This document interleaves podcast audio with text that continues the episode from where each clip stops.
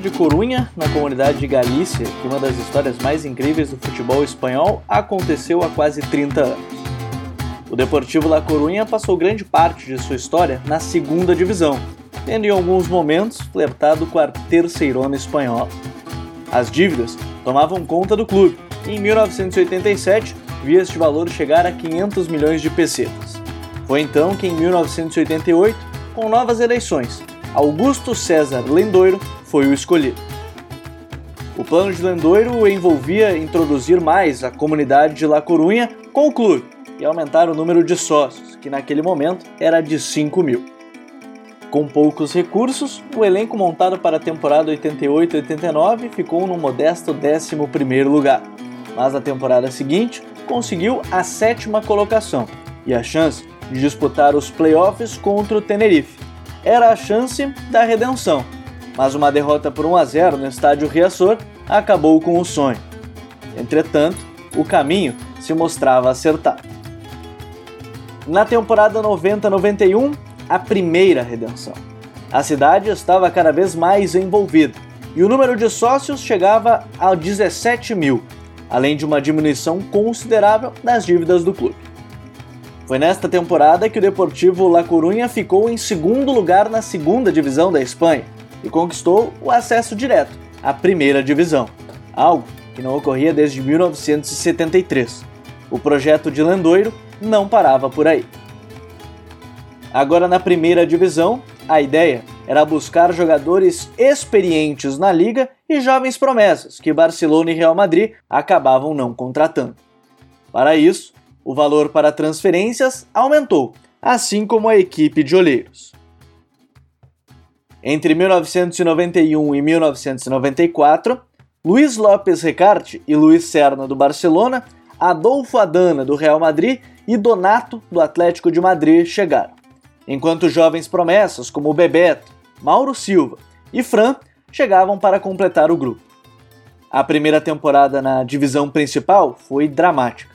O treinador Boroná foi demitido no meio da campanha e Arsênio Iglesias assumiu em abril de 1992.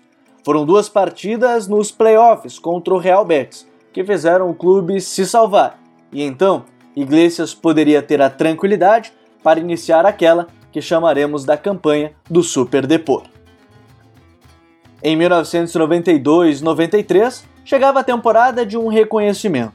O Deportivo La Coruña encerrava a liga como terceiro colocado, atrás de Barcelona e Real Madrid. O clube se classificava pela primeira vez para competições europeias e seus jogadores passaram a ter mais reconhecimento.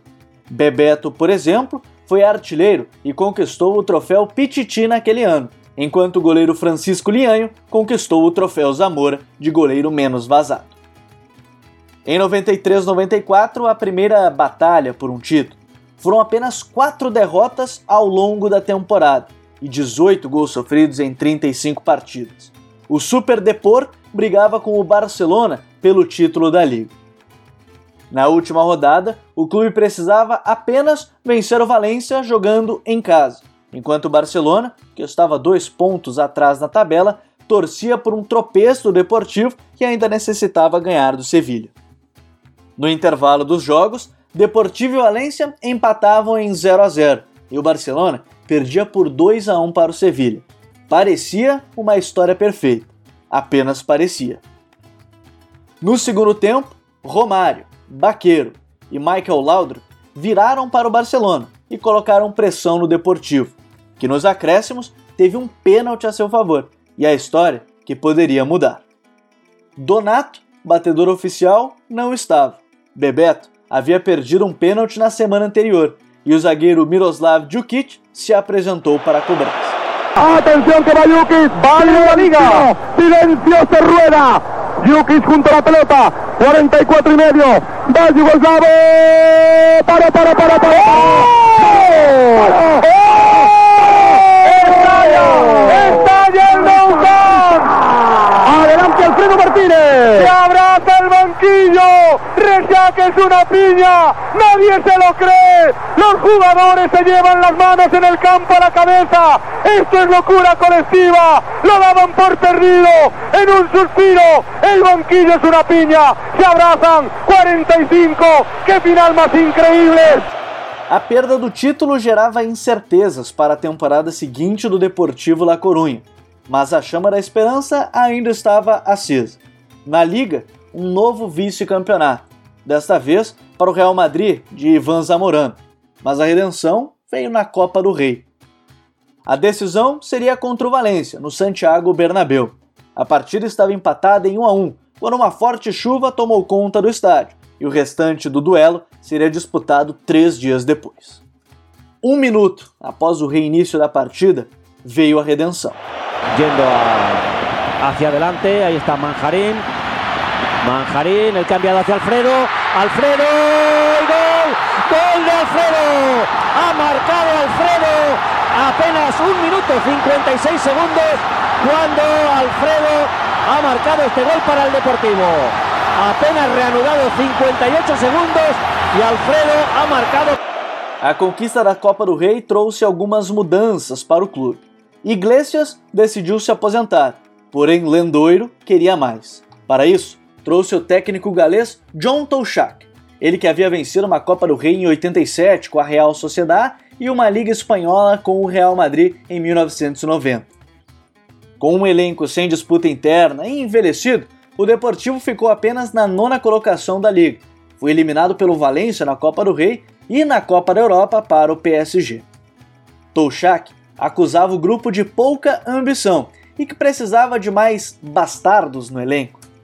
As críticas para o treinador aumentavam, mas ele permaneceu com a missão de reconstruir o Deportivo. Na temporada seguinte, uma grande mudança. As cotas de TV seriam negociadas individualmente, e clubes como Real Madrid e Barcelona acabaram se sobressaindo. O Deportivo conseguiu um contrato de 135 milhões de euros por 7 anos com o Canal Mais, devido às boas campanhas recentes. Bebeto deixou o Deportivo em 97 para voltar ao futebol brasileiro, e Lendoiro buscou substitutos brasileiros. Rivaldo chegou por 7 milhões e meio de euros vindo do Palmeiras. Djalminha e Flávio Conceição vieram junto. Além disso, o português Nuno Espírito Santo, assim como Noureddin Nayabé e Helder Cristóvão. Touchak reclamava ainda dos gastos exagerados e as poucas melhorias na estrutura do clube. A campanha de quinto colocado na liga e os gritos da torcida pedindo sua saída foram atendidos. Foi então que chegou o brasileiro Carlos Alberto Silva, mas ele não esperava um grande problema que estava por vir. O Deportivo ficou de mãos atadas quando, no fechamento da janela de transferências, o Barcelona pagou a multa rescisória de 25 milhões de euros por Rivaldo. Não havia mais tempo para nada. Naquela temporada, o Deportivo acabou sendo eliminado na Copa da Europa para o Auxerre da França, na Copa do Rei para o Alavés e ficou apenas na 12ª colocação da liga. Carlos Alberto Silva foi demitido e para o seu lugar chegou o jovem Javier Irueta, técnico que fez o Celta de Vigo brigar na parte de cima da tabela, apesar dos poucos recursos.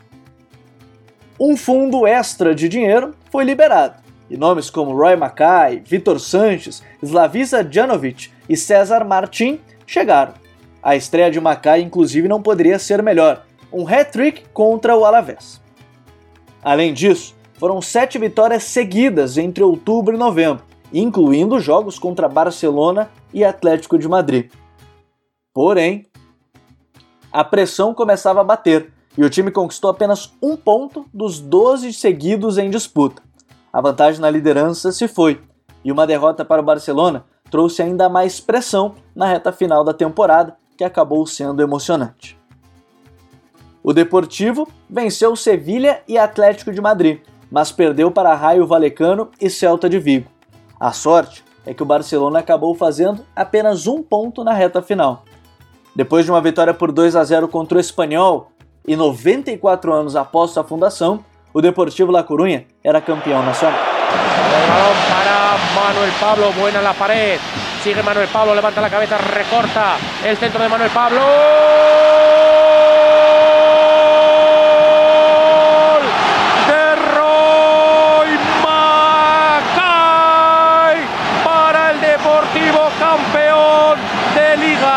aplasta el Deportivo al español. La liga tiene dueño, 34 34-49. Se abraza toda Coruña. Se abraza todo el equipo del Deportivo.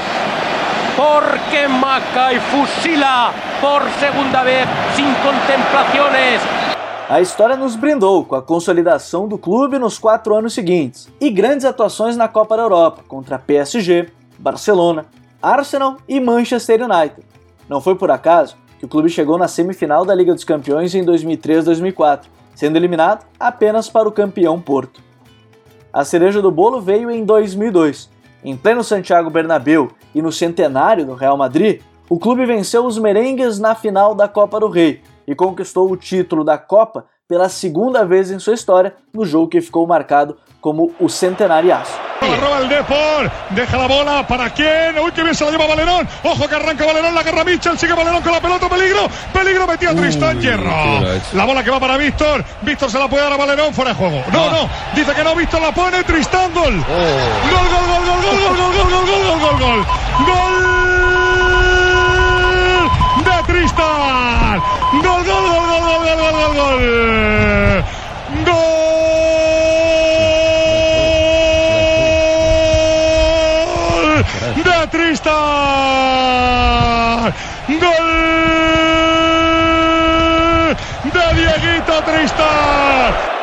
Último suspiro do Super Depor.